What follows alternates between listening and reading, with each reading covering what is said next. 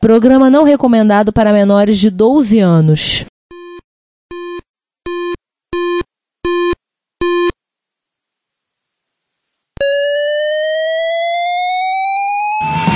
Spectrum 81, Dragon Vic and Oric 1, Commodore 64, Amsterdam Granate Thorn Electron, cheaper BBC Micro.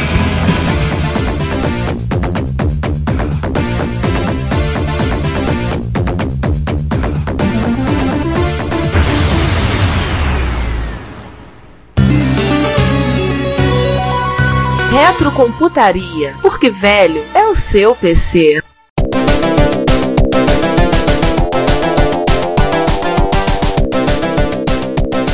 E com o Amiga 5000, a Commodore apresenta também a nova versão do sistema operacional. Ou seja, em vez de manter a mentalidade IBM ou assumir a, me a mentalidade de computador doméstico, vamos fazer uma terceira mentalidade, a mentalidade preguiçosa. Vamos comprar outra empresa. Mais fácil. Comprar Apple, comprar Atari, comprar Commodore, comprar Tandy. Olha, comprar o que tiver na frente. Comprar uma delas. Ou todas elas. Não, comprar uma delas, né? Não dá para comprar todas, né? Assim, era sabido por todo o reino animal, vegetal e até o mineral que a IBM ia entrar no mercado de computadores. E isso tinha reuniões direto dos vice-presidentes, dos executivos, aos altos executivos. Só que assim, ela tinha um problema, ela queria entrar rápido. Aí em 80, né, o Tom Hard. Não é o Mad Max. Ah, não, é um estrategista de design.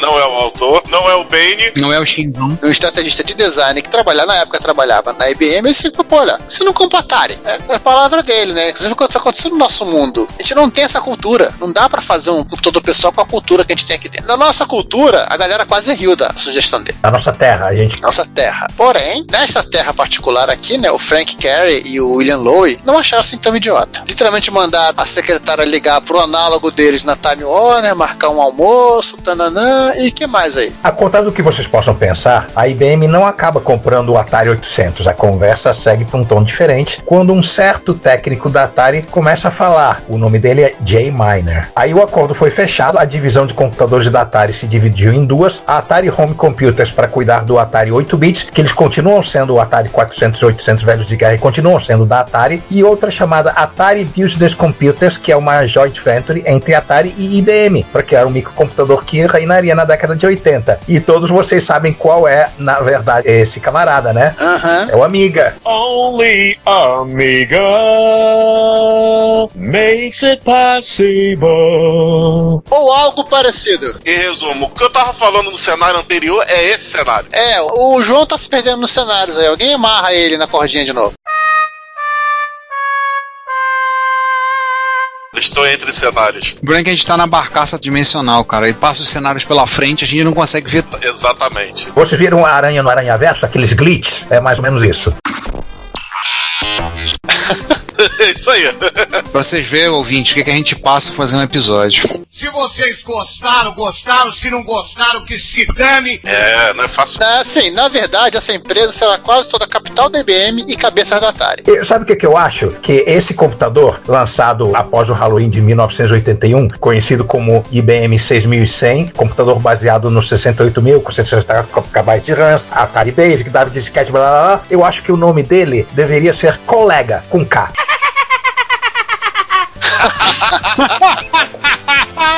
alguém propôs, alguém propôs, mas é, alguém falou assim, gente, ainda somos a IBM. O Jay Miner ele propôs. Mas ele fala, não, nada de nomes latinos aqui. É interessante que essa máquina tinha três opções de vídeo, né? É. Então tinha o VM1, que era somente para texto, VC1, que você podia ligar monitores coloridos e televisores, e a VC2, que era uma brincadeira do pessoal do desenvolvimento, tipo, vamos ver o que a gente pode fazer, um, a gente pode inventar nessa área. O MDA e o CGA, né? Sim, sim. Eu tava pensando assim, mais na saída de vídeo do Tandemil, né? Que tem vídeo composto, etc. Mas, mas, o PC também tinha vídeo composto, não tinha? É, o CGA tinha saída de televisão. É, é CGA. Esse VC2 seria o quê? O PGA? Ah, aí que tá. Esse sim, os caras fizeram com coisas que eles tinham lá, ficavam fazendo algumas experiências, galera, para relaxar. Um belo dia, assim, uma equipe da IBM entrou e viu aquilo ali e achou bastante interessante. Por quê? Olha, isso aqui tinha capacidade para a IBM poder entrar no mercado educacional, assim, um grande contrato com o governo norte-americano, marca máquina homologada. Tipo, a França já tinha feito, tava fazendo algo parecido, a Inglaterra tá- já tinha feito algo parecido. Nada que um lobby não resolva, né? Ela tinha um circuito de vídeo interessante, né? Metia 512 cores, tinha sprite, tinha os poke da própria Atari que eles pegaram emprestado pra botar lá, E aqui eu abro um parênteses. Por que, que não fizeram isso com a Atari ST? porque não tinham tempo. Porque tudo era pra ontem. Aham. Na Atari de, né, do nosso padroeiro Jack Tramiel.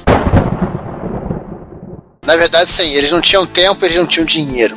E eles não tinham comunicação também entre as divisões. Não, os Poké, no mínimo, o, o, estoque dos Poké já tava acabando, então não, é- não era uma boa ideia pegar esse chip. E era mais barato comprar da GI o AY do que fazer mais volume. Não duvide, não duvide. Cara, eu não duvido nem um pouco. Eu também não, porque o, o AY era feito pra Deus e o mundo. Então. A tiragem dele deve ser enorme. Só que o Poké é proprietário, né? E isso dificulta os, os fabricantes de clones. Exatamente. Isso já tava com Atari, tudo bem. Nesse cenário aqui, não estamos falando de crash de videogame ainda. Calma, gente. E aí vem, a pergunta que não quer calar: Poké ou AY? Qual é o melhor? Isso é uma, uma discussão transdimensional, tá? Ué, mas o episódio não é tridimensional? Ah, mas não é discussão. Eles puseram o Poké que eles estavam com vontade. E ficou legal. Porque já era do Parça. Já era do passo. Vamos deixar nossos ouvintes falar sobre isso? Que- galera, o que vocês acham? AY ou Poké? A- alguém acabou de responder que é o Cid.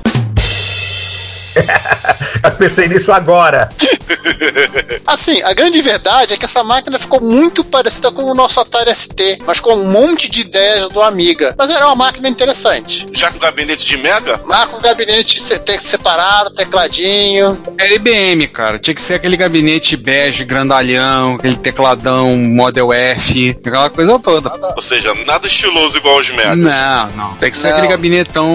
Afinal das contas, a IBM botava dinheiro na empresa, ela sentia o direito de dar pitacos em algumas coisas, tipo, por exemplo, o design, né? Sim. Olha um detalhe, ne- nessa terra continua existindo uma Atari independente que fabricou Atari 8 bits e, e consoles, etc, que não é essa joint venture que fez o equivalente do PC junto com a IBM. E essa Atari que continua existindo separada e sendo Atari, ela se interessou por essa máquina, licenciou para lançar um console que substituiu o Atari 2600, só utilizando o 68008 e que se chama Atari 3. Aí o que que acontece? Algumas pessoas produzem hacks que permitem ligar o teclado do IBM 6100 e até mesmo rodar o software dele. E com as placas de vídeo eh, PX1 usavam integrados de prateleira, foi questão de tempo até que eles e a- as ROMs fossem clonadas. Aí você lá comprando um videogame e transformando em computador. Por aí. Bom, eu acho que se a IBM não fosse tão tosca, ela lançaria a versão XEGS desse Atari 3. É, mas a IBM não, não tava interessada nesse negócio. Ela tava interessada em vender o computador pessoal pra empresa e tudo mais. Não. Videogame era outra história. Eu acho que você tem que pular muito no multiverso para achar um em que a IBM fabrica videogame. Aham. Esse aqui foi quase. Aliás, hein, Juan, você não falou a parte mais legal do Atari 3 ou Atari ao cubo. Ele era formato de cubo. Ou seja, anos antes do GameCube. Anos antes do Next. Sim. Chora Next e chora GameCube. Furou o olho da Nintendo. E muito bonito, um cubinho preto assim, onde você ligava até quatro joysticks, o cartucho ficava no centro, em diagonal.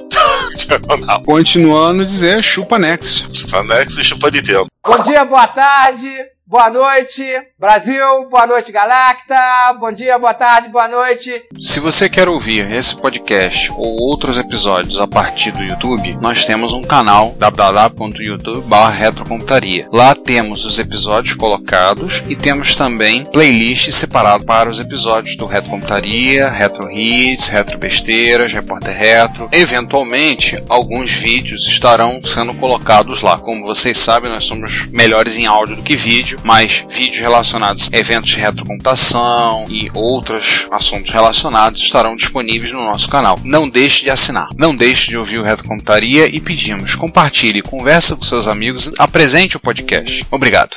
E tchau. E agora entramos num, num outro cenário que tem a ver com uma plataforma voltada para diversão e entretenimento. Essa é uma dimensão de bolso, né? É uma mini dimensão, é um solavanco, na verdade.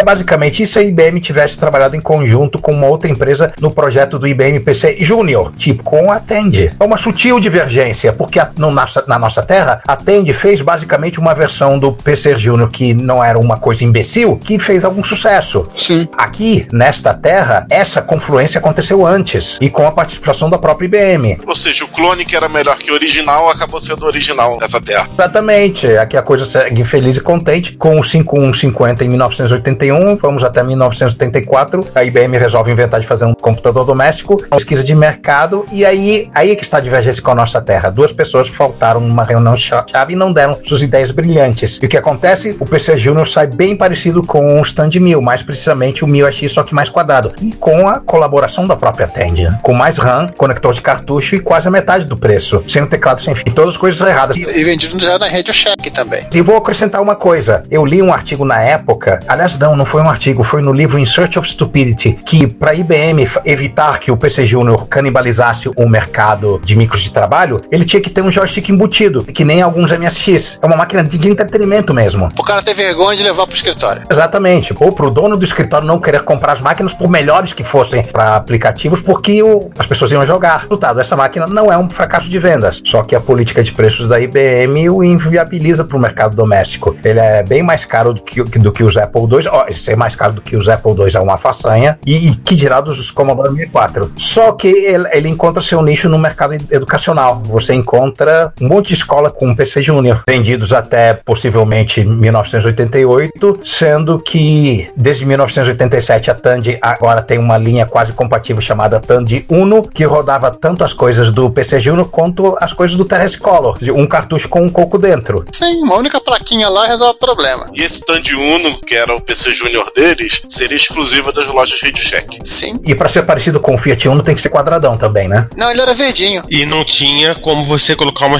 uma escada de firma. Talvez ele fosse mais barato, fosse mais, mais na linha do Goku, né? Teclado, ou seja, meio parecido. mas- É, o PC Júnior dessa realidade já é muito parecido com o EX, né? Eles já fizeram um juntinho. Exato. Porque pra facilitar a vida. Alguém até tentou, sugeriu de enfiar um, um monitor embutido, mas é, mandaram ele embora. Ah, Vai trazer um café. Fala em café. Cenário 4. Cenário 4. Com um HD embutido, o GS ROM 4 Aqui a divergência acontece no momento em que a Microsoft venceu o contrato para o sistema operacional do IBM PC, só que desta vez, em vez de usar o MS-DOS, ela usa o Xenix. Eita! Exatamente.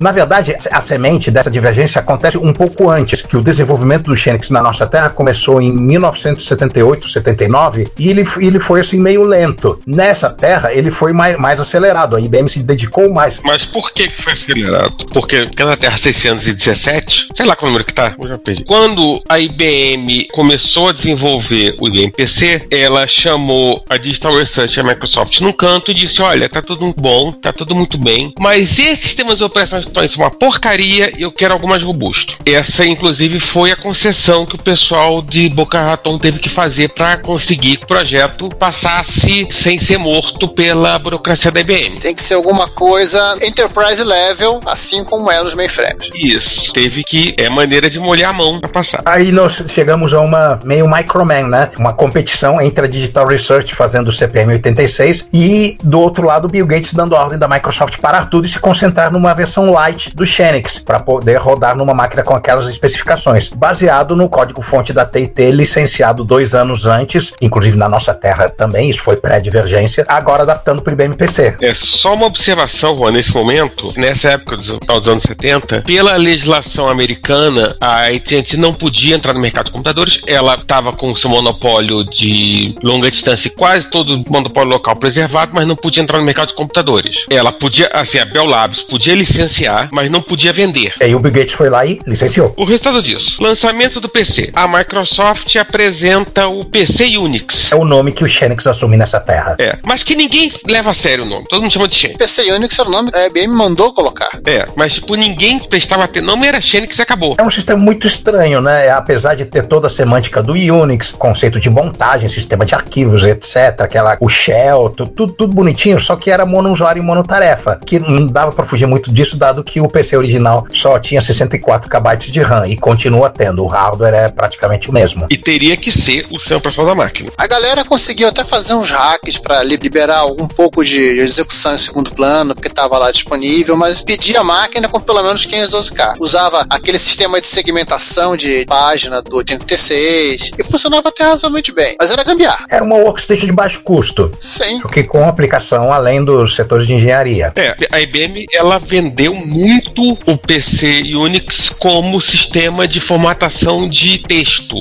Muito pessoal que trabalhava com texto comprou o, o IBM PC, todas as secretárias de CEOs da América tinha o seu PC próprio. E ele tinha uma coisa interessante, ele conseguia se conectar em redes Unix, conseguia usar uma coisa chamada e-mail. Era meio experimental na época, mas a pessoa tá, já brincava com isso e tinha suporte. Posso dizer que o advento da internet para o público em geral ocorreu um pouco antes, né? Por conta A rede local. também. A rede local também veio antes. Na verdade, essa, essa proliferação de TCP/IP atrapalhou muito a vida da Network. E acho que não chegou, não, não se desenvolveu muito. O Net não foi muito longe, né? Não, coitadinhos. Até porque o que ocorreu no final das contas, como a IBM chancelou o Unix como o sistema operacional para computadores empresariais de pequeno porte, todo mundo correu para ter seu Unix. Muito mais do que correram na nossa realidade. A AT&T abriu o olhão, opa, vamos lavar égua, e Apple, Commodore e Tandy começaram a olhar ali um, um certo burburinho que vinha de Berkeley. Basicamente pegaram alguns excelentes engenheiros, enfiaram dentro de um porta-malas de carro. Enfiaram numa Kombi, é melhor, coitados dos engenheiros. Não, não, não, tipo, cada um do seu lado. Foram até Berkeley, ganharam um nome e uma carteirinha de estudante falsos.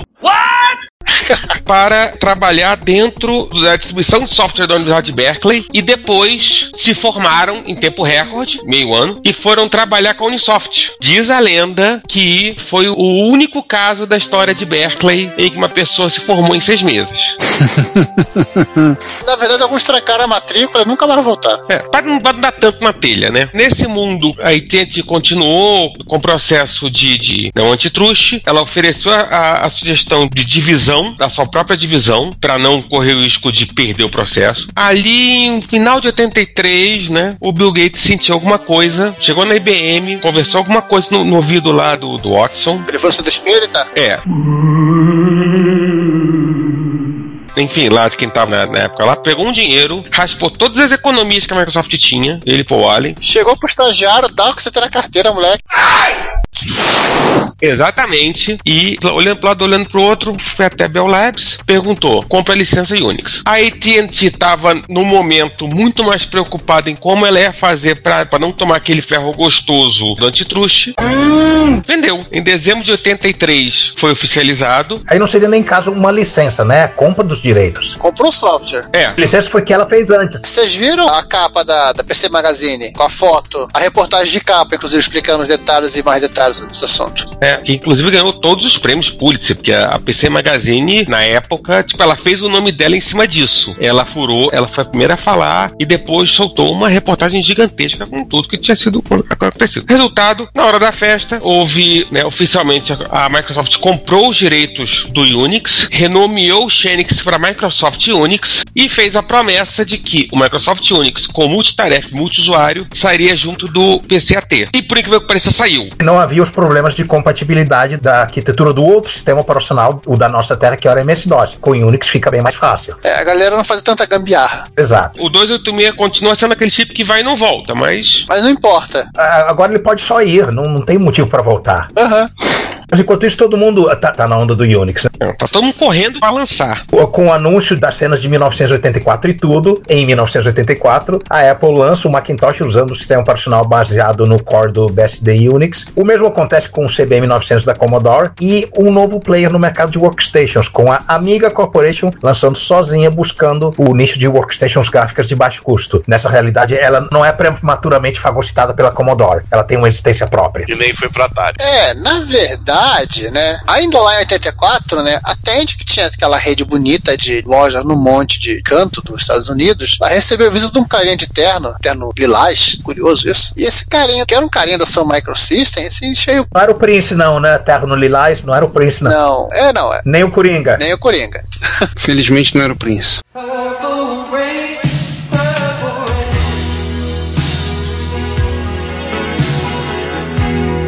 Que fazia um carinha de terno em Dallas. É, esse cara da Sun Microsystem chamou lá a galera da Tende pra conversar, foram numa churrascaria, conversa vai, conversa bem, e chegou assim, olha, nós temos uma empresa que é meio que uma pedra no, no- no nosso tapado, né? Ela chama Silicon Graphics. Nós temos uma empresa que está desenvolvendo uma workstation gráfica de baixo custo. Estamos conversando com esses caras e queremos saber assim, vocês querem conversar também? A gente pode juntar os nossos trocados. É, a Tend ligou pro pessoal que estava trabalhando com a Unisoft, pegou todas as informações, não, essa galera é quente, os caras sabem o que estão fazendo, tipo, vamos pegar o negócio dos caras, vamos trabalhar em cima. O Charles Ten, era o Char- Charles Ten tava vivo nesse momento, tava. Não, não, ele morreu logo depois do lançamento do, do TS-80. Enfim, o Tend que tava lá, Nigel Board achou, achou a ideia interessante, o- o- os VPs lá. Eles já estavam meio sem, sem uma ideia. A, a Microsoft, que era uma parceira, não era tão parceira assim. Eles só tinham o coco, nessa grande verdade. Então, o que, que a gente pode fazer? Pegaram o jatinho, né? Ou no caso, pegaram o jatinho vazio, ma- mandaram lá pra galera da Amiga, lá conhecida como Raitoro. Traz esse povo pra bater um papo. Não esquece de trazer o J Pillow. E anunciaram, assim, montaram uma joint venture. Vamos na, na Amiga, traz a galera, manda o Joe, Joe Pillow também. Juntou todo mundo, sentaram, conversaram com eles que estavam precisando de grana e falaram: olha, nós Tende e nós são Microsystem, queremos investir em vocês. Quanto vocês precisam? E dá pra entregar amanhã? Pra ontem, né? É. Jay Mine provavelmente deve ter dito sim. Sim, depois a gente vê como é que funciona. E eles estavam precisando de sistema operacional, SanoS e Motorola tá ali disponível. Cara, aquele negócio, né? A oportunidade de uma vida, né? Então não vai dizer que não. Ah, não, não sei. Não, agarra e faz. Depois a gente vê se funciona. Na nossa terra nós vimos o Bill Gates fazer isso, né? Com a Microsoft. Diversas vezes. Pô, a Commodore, assim, a Commodore cansou de, de lançar coisa na CS que não tinha uma ideia de, como é que ia botar na rua? de quando ia ficar pronto. Se ia ficar pronto. O próprio 360 da IBM, quando ele foi anunciado na década de 60 lá, né? Grande parte das máquinas que eles mostraram pra imprensa era mocap de madeira. Um dia a gente precisa fazer um episódio sobre essas histórias, hein? Computadores de madeira? Não, dessas histórias assim. né? Grandes caôs. Ah, tá. Exatamente. Os grandes caôs. O título só pode ser esse. Grandes caôs e apresentações. É. Aliás, o título pode ser esse mesmo. Ah, Vai ser esse mesmo. Grandes caos. Só isso. É perfeito, perfeito. Não, grandes caôs em apresentações. Porque tem que ficar muito claro que é um caô de apresentação. É. Porque caô de press release é outra coisa. Sim. Olha, eu vou falar uma coisa aí. Isso pode virar uma série. Caô de apresentação, caô de press release é microdigital que eu diga, né? Exatamente. São coisas muito diferentes. Caô, um caô, outro caô, caô. Digital, Gradiente. Periga disso virar uma série, hein? Olha, sério no Netflix, inclusive. Pô, Calma, gente. Esse cenário ainda não terminou. Calma, gente. Vamos voltar pro 84 aqui. é, infelizmente esse ainda não é o episódio de grandes caôs de apresentações. É, porque qual foi o grande lance? Apenas como investidoras, tanto Tende quanto Sun Microsystem, cada uma no seu quadradinho, elas bancam e a amiga, não da empresa aqui oficialmente, a Amiga Corporation, ela lança também a sua workstation de baixo custo, a venda nas melhores Radio Shack do bairro, Chamado de Amiga Mil. primeiro modelo, e assim foi seguindo. Máquinas multimídia de baixo custo, muito interessantes. Algumas empresas universidades compram para ligar nas suas Sun Workstation, nas suas Silicons. A Silicon fica meio chateada, mas fazer o quê? Engolir em seco, né? Talvez a única grande diferença seja a quantidade de memória RAM. Já virei já com Mega. É, porque basicamente a Sandição Bicho, menos de um mega nem, nem, nem conversa. Ter esses cortes da Commodore, né? Não, do- que 512 era suficiente para eles trabalharem. Não se preocupem. É. Não, só que a Sam dizia, eu quero um mega, ponto. Assim, o cara que vai usar em casa, 512. Ele vai comprar, ele vai jogar daqui a pouco, essas coisas essas brincadeirinhas assim. Não tô preocupado. O cara que vai trabalhar sério vai ser um Mega. Então, assim, coloca no catálogo aí já a expansão. Só que na prática, Todo mundo comprou com o Mega. todo mundo aca- acabou comprando de um mega porque Se endividou e comprou de um Mega. Porque em 86 explodiu uma buzzword no mundo. E todo mundo só falava disso. Multimídia. Agora pergunta, será que o Amiga marketeado pela Radio Shack teria uma vida muito melhor do que pela Commodore? Não, marketeado pela própria amiga. A gente já que só vendia. Sim, eles ajudavam também no marketing. ajudavam, mas ah, basicamente assim, quem vendia mesmo era a amiga. Quem desenhou e traçou a evolução foi o Jay Miner e companhia. até depois a Tend lançou com a marca dela. De Amiga 500. Mas o varejo da Radio Shack realmente faz uma diferença fenomenal. Nossa, uma penetração imensa no mercado de consumo. A Radio Shack lançaria o modelo dela, o Tem de Amiga 500. Faria um Y1. Não, não, TRS 500. TRS 500. Entende, amiga? Ah, tá certo, você tava usando Tend. É. Já não tava mais com TRS. Isso, o Tandy Amiga 500. Que na verdade foi um, foi um grande com- computador de jogos. Gente, mas e o nosso protagonista, IBM? A gente tá falando de Tandy, da amiga. Pois é, a gente, na- a gente delirou agora, vamos lá. Voltando. Para com essa sacanagem. Também em 86, a IBM exerceu um direito que ela não tinha exercido ainda. O que acontece? Quando a IBM financiou a compra dos direitos do Unix pela Microsoft, ela colocou lá um itemzinho de que ela tinha o direito ao licenciamento perpétuo. Tinha uma cláusula lá bonitinha, que passou batido na desespero do Bill e passou batido porque o Balmer tava falando develop, develop, developers. Developers, developers, developers, developers. Na minha época era programmers, programmers, programmers. Develop veio depois. Isso. O jurídico da Microsoft devia estar bebendo pra comemorar, na época assinou o contrato, né? Dormiram no ponto. Não, o juiz da Microsoft estava bebendo de alívio. Horror. Pois é, né? O jurídico da Microsoft era um, era um advogado amigo da mãe dele. É, porque quando o Bill Gates chegou e disse, gente, vou comprar essa licença an- antes que essa empresa se divida em pedaços. Antes que eu não saiba com quem eu tenho que comprar. Antes que eu não saiba com quem eu falo. Ele, de novo, parou tudo, ah, né? Tipo, quebrou todos os cofrinhos da, da Microsoft pegar o dinheiro. E aí o, e o jurídico que se lisque. O problema é dele. Enfim, voltando. A Microsoft exerceu esse direito pra quê? A IBM. Ela exerceu o direito, a IBM exerceu os direitos de licenciamento perpétuo e lançou o AIX. É, mas lembre-se, a- a- será que lá na a velha a piada da SIG do AIX vale, que a AIX is anti-Unix? Quase. AIX is our Unix. A tendência desse AIX é ser um, um pouco mais compatível do, do que o nosso AIX. que ele roda, porque além de rodar em cima do Unix que já era o padrão de mercado, ele ele rodava nas máquinas RISC e rodou no PS2. Microchannel e tudo. E não se esqueçam disso, como diz o Zé Comer. O ambiente do OS2, é, do Workplace, não me lembro o nome. Não, Present- Presentation Manager rodava em cima de X. Sim, uma coisa de aprovação do X. E nessa terra, Linux Torvalds faria o, o Linux? Ah, não chegamos aí até a Finlândia. E nessa terra, o MSX já teria o seu Xenix ou Unix? Com certeza, né? Microsoft. Nós também não fomos no Japão. Eu acho que teria alguma coisa. Teria o MSX, teria, não teria o MSX. Não, basicamente o MS-DOS seria um pouquinho diferente. Aliás, o MS-DOS, vou ser sincero com vocês, assim, na, no- na nossa terra, inclusive, né? Se vocês olharem o, o MS-DOS Tools da ASCII, vocês vão ver que, que a ASCII implementou pro MSX foi uma porrada de ferramenta do Unix. Sim, sim. É, inclusive LS, né? Você, você literalmente tem quase um Unix monousuário. Cara, espera o artigo da Clube MSX número 9. Eu tô falando do MSX DOS Tools lá, falando disso tudo. Em qual terra? Na Terra Zero, na nossa. Ah, então tá bom. E agora a pergunta que não quer calante a gente mudar para cenário. E nessa terra de Unix Microsoft, o que seria do Adriano Cunha? Boa pergunta. Será que ele realmente seguiu a profecia, virou a Det?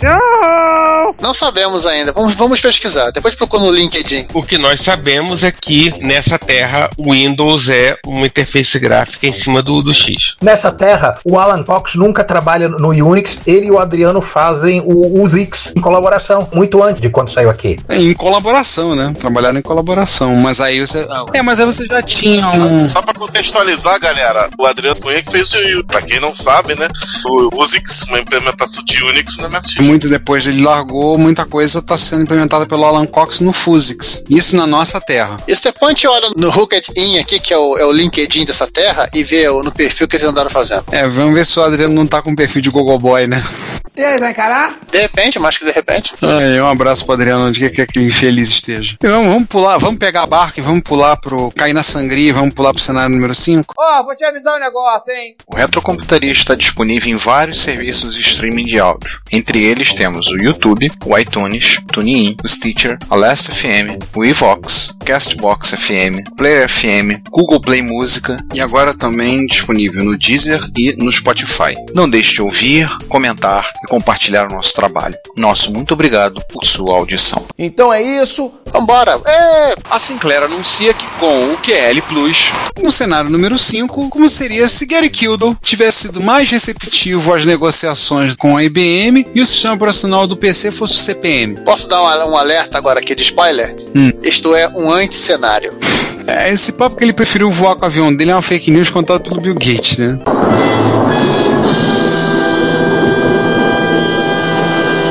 Essa é a grande verdade. É, essa história, né? É uma história que o Bill Gates começou a contar em alguns eventos e até todo mundo começou a achar que é verdade. É, nesse caso, a IBM foi lá, bateu na porta da Microsoft, olhou, olhou interessado na linguagem, a Microsoft trabalhava muito com Basic, olhou assim e viu, ah, tem esse tal de CPM, esse sistema operacional, Control Program for Microcomputers. É, e aí, seu Bill, vocês têm isso aí, garoto? Aí ele, não, isso não é comigo, não. Fala lá com aquele cara lá meio maluco, lá que tem um avião, um tal de Gary Kildo, lá na Digital Research. Conversa com ele, não é comigo. E aí, uma bela manhã, Gary Kildo saiu pra voar e o pessoal da IBM marcou com uma reunião. Nessa época o pessoal da IBM marcava a reunião. Eles ligavam avisando que queriam bater papo. Aí você perguntava, pra que dia? Ah, da- daqui a 20 minutos, estamos quase chegando aí. Só que dessa vez a, a esposa do Gary Kildo atendeu, mas ele já tinha pousado com o avião. Foi um voo mais curto. Foi essa é a divergência. Não, não tem divergência. Foi o que foi o que aconteceu, gente. Por favor. Isso é realidade. Essa é a nossa terra.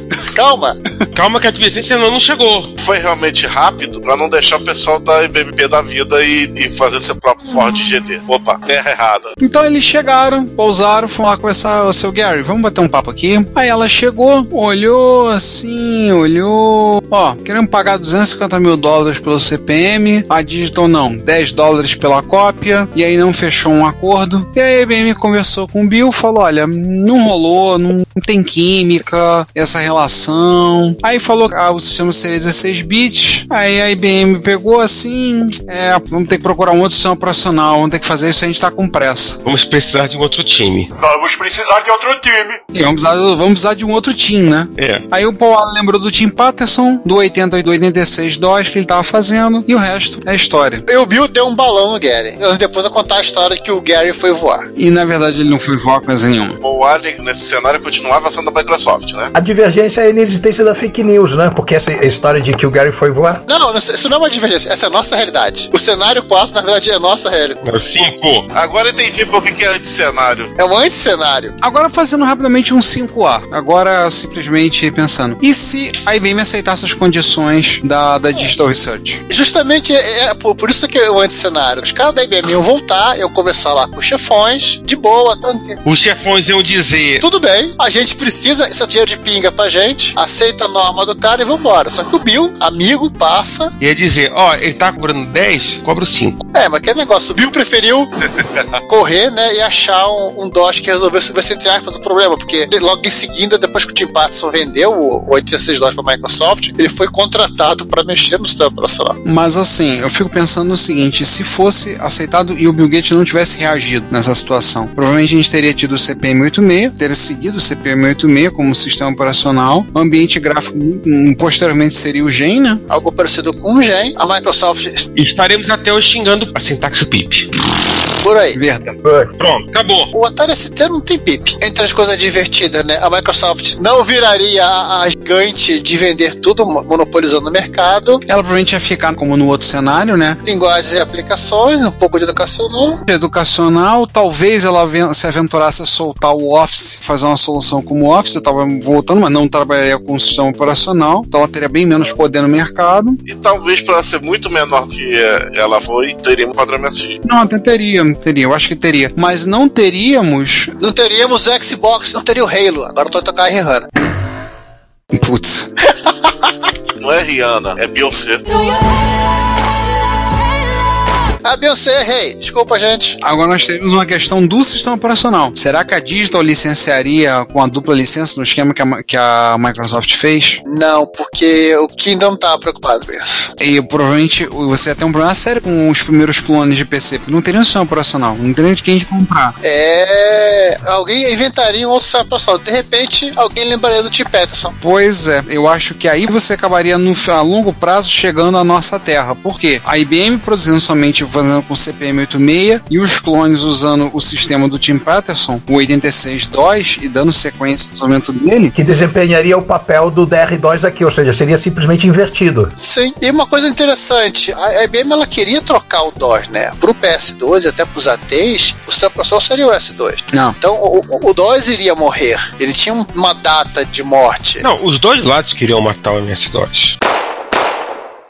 Olhando agora a nossa Terra. Chegou ali um certo momento no MS-DOS 5 que o sistema bateu no limite dele. Sim. Não havia mais o que Microsoft ou a Digital Receiver, a Quarterdeck, conseguia em termos de avanços. Não havia mais nada pra se fazer. Fim da história. Era aquela pedra cantada há milhares de anos que todo mundo ficou enrolando. Era aquele cara que fumava desde os 15 anos. Você falava, para de fumar, para de fumar. Agora o cara tava lá na UTI, não tinha mais o que fazer. E os parentes estavam lá. O que a gente faz? Desliga o aparelho? Em resumo, esse último cenário seria um cenário que só ia atrasar as coisas, mas ia ser inevitável. Este aqui é mais um cenário de bate-papo. Então, fechamos? Fechamos. Fechamos. Vamos voltar pro nosso mundo? Porque nesse tal de cenário aqui, se sem Microsoft, não tem Xbox, algumas pessoas estão começando a ficar tristes aqui. Garotinho juvenil! Garotinho criado a leite com pera! Deixa, eu- deixa eu mover o dial aqui das dimensões. Ah, 0616, tá. Não tem um botãozinho de reset, não? Tipo gravador cassete, que é mais rápido?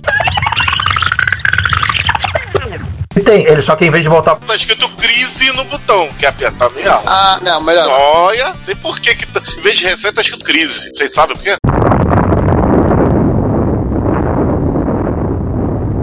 É aquele jogo, não? Roda Crises? Crise nas infinitas terras. Perigoso você encontrar um antimonitor no meio da história. É, exatamente. Que é, é, na realidade é um, é um monitor com polaridade invertida. Ou seja, se ele for fósforo verde, ele vai estar com as letrinhas preta e fundo. Não, o antimonitor é um monitor que vê você. Mas esse é o monitor anti-monitor russo. Exatamente o que eu ia dizer. Na Rússia Soviética, o monitor vê você. esse é o monitor russo. Enfim, nunca aperte o botão. Então, nessa que a gente tá voltando, navegando pela sangria, usando as barcas para voltar pro nosso universo, esgotamos o nosso assunto, o nosso episódio Watif sobre a, a empresa das três letras, né? Sim. A Grande Azul, né? Este assunto, né? Porque podemos ter outros assuntos relacionados à IBM. Sim, um foco específico na IBM na, na gênese do IBM PC. Nós nem falamos de S2. Não, a gente vai ter que falar no futuro, onde vamos ter um Watif disso. Sim. Mas por hora, estamos bem. Tem muitas colocações interessantes nesse segundo ativo. Ou seja, IBM fica uma parte 2 aí. Enquanto isso, estamos voltando para nossa terra. Então, obrigado por ter ouvido. Espero que vocês tenham curtido, se divertido no nosso. A gente, acredite, esse é um dos episódios que a gente mais se diverte ao longo do ano. A gente se diverte em todos, né? Se a gente não se divertisse, a gente não tava aqui. Mas esse é o que a gente mais se diverte com a nossa chutometria aplicada. João, Atari 3 só tem com cartucho do Gauntlet. Pode isso? Pode ser? Pode. Então tá bom. Depois eu compro mais. Voltamos no próximo episódio. Até. Bom dia, boa tarde, boa noite. Tchau. A gente se vê no próximo. Bom, é, já que a gente voltou à Terra 616, sei lá quando é, do que é que vai ser o próximo, eu já dou de volta rodando em que hoje? Olha, eu vou jogar o meu Gauntlet no Atari 3. Escolha um outro aí. Enfim, tchau. É, tem um tem de Uno aqui, vou brincar com ele. Cara, eu já falei que não é pra trazer nada das outras terras, bicho. Isso, isso dá merda. A gente repõe, eu deixei um expert lá. E os glitches? Isso vai dar glitch, hein? Eu não vou vender no Mercado Livre, então tá legal. Nem no eBay. Pra que isso, gente? É, é, é, é enfim, esquece, tchau. Na verdade, eu deixei um Expert 2 Nintendo PlayStation no lugar dos Atari 3, tá, João? Ah, tem uns montes também nessa terra, né? Ninguém vai perceber a diferença. Então, gente, até mais. A gente volta daqui a 15 dias ou uma semana. Ah, vocês sabem, a gente volta. Até. É, galera, se vocês verem algum elefante rosa, sabe que é culpa do Giovanni. Eu sou Laércio Vasconcelos e você está ouvindo Retrocomputaria.